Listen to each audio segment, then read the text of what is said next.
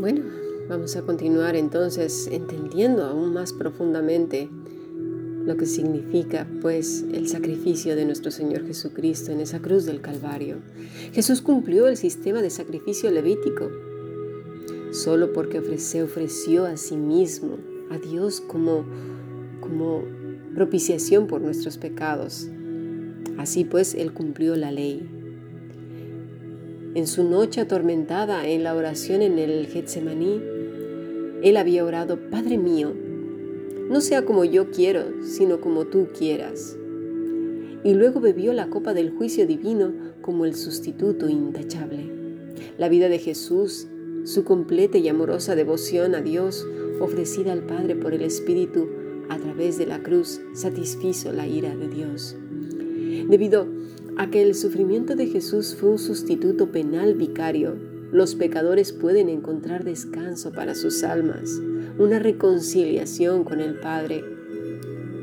La inminente tormenta de juicio divino que siempre nos amenaza, eclipsando nuestros intentos vanos de alcanzar la felicidad, no pueden disiparse con pensamientos optimistas, ni con afirmaciones infundadas, ni con vidas religiosas, ascetistas, eh, con normas y cosas extrañas.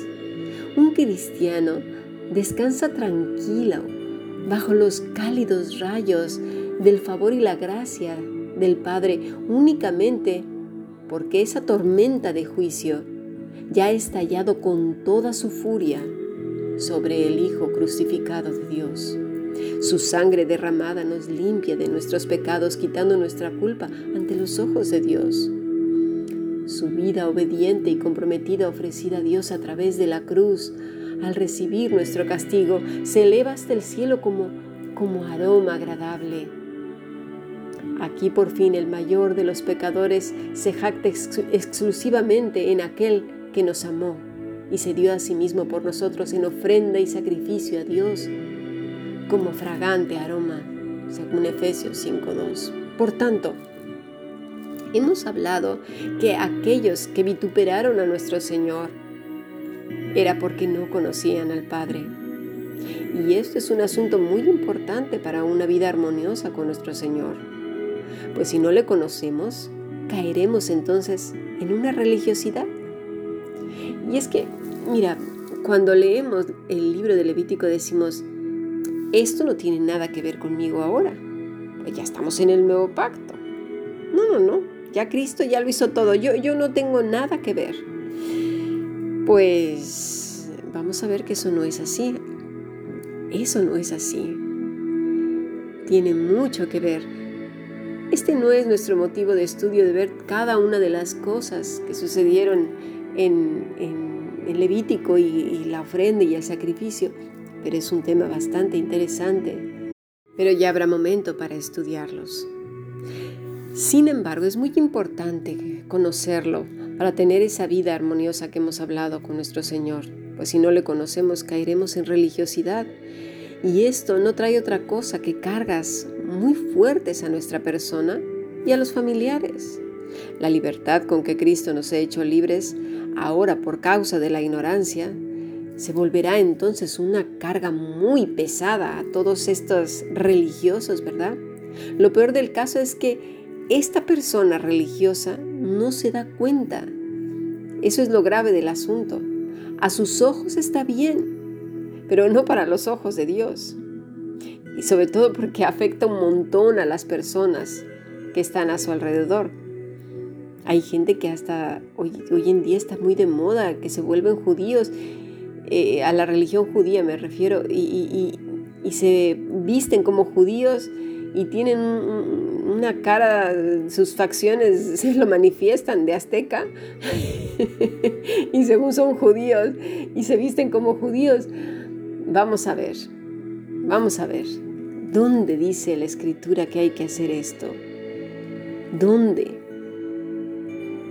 Y bueno, y así nos encontramos que es así, es asado y otras gentes se van a extremos tanto de un lado como de otro. No voy a decir ni voy a entrar en detalles, pero el ser humano se fabrica sus propias maneras y caminos de agradar a Dios. ¿Pero por qué? Porque no conocen al Padre. Lo mismo que ocurrió en los tiempos de Jesús. No conocieron a Jesús porque no conocían al Padre. Ese es el problema, el mismo que tenemos hoy. En la manera de adoración, en la manera de vestirse, en la manera de vivir cada día, es un suma y sigue por no conocer al Padre. Así como sucedió, ¿verdad?, con los fariseos, los saduceos y escribas y demás, ellos estaban convencidos de que estaban bien. El conocer a nuestro Padre nos lleva a una intimidad con Él, a vivir en un mundo decadente y pronto a ser juzgado, pero no en una burbuja religiosa, no en una vida laxa, no en una vida hoy estoy contigo y mañana ya no, sino una vida consagrada. Una vida como en Josué 1.8 que nos dice que meditaremos en su palabra al levantarnos, al acostarnos en el camino día y noche, esforzándonos. Una vida que busque al Señor, que no desee estar separado de Él ni un minuto, que si se comete un pecado, enseguida hay arrepentimiento, una vida armoniosa, porque se vive apegado al Maestro, al buen pastor. Es aquí que cobra sentido tu vara y tu callado me infundirán aliento.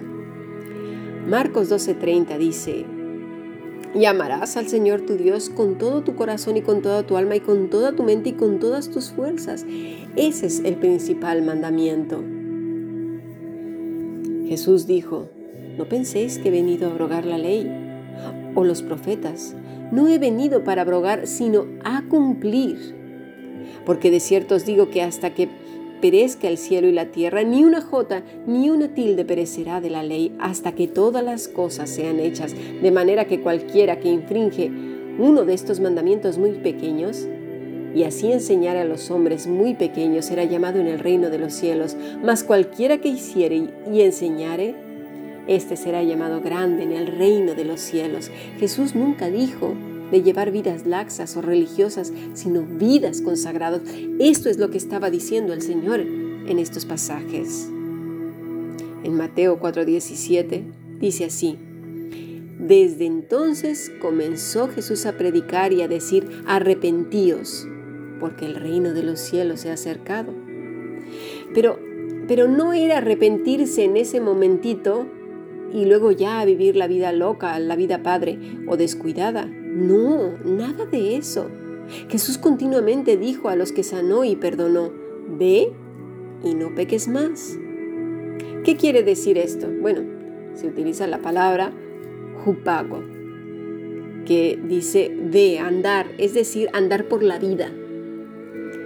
Miketi, ya no más de aquí en adelante. Jamartano, practicar el pecado.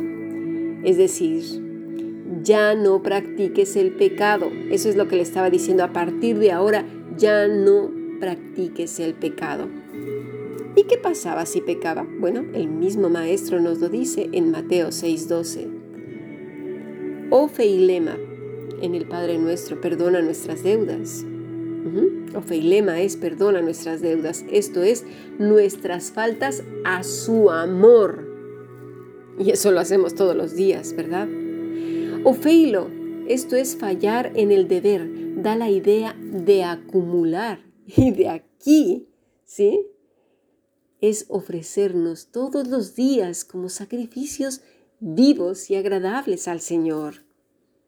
Esto me recuerda a nuestros hijos cuando son pequeños, que yerran continuamente, porque están aprendiendo muchas cosas.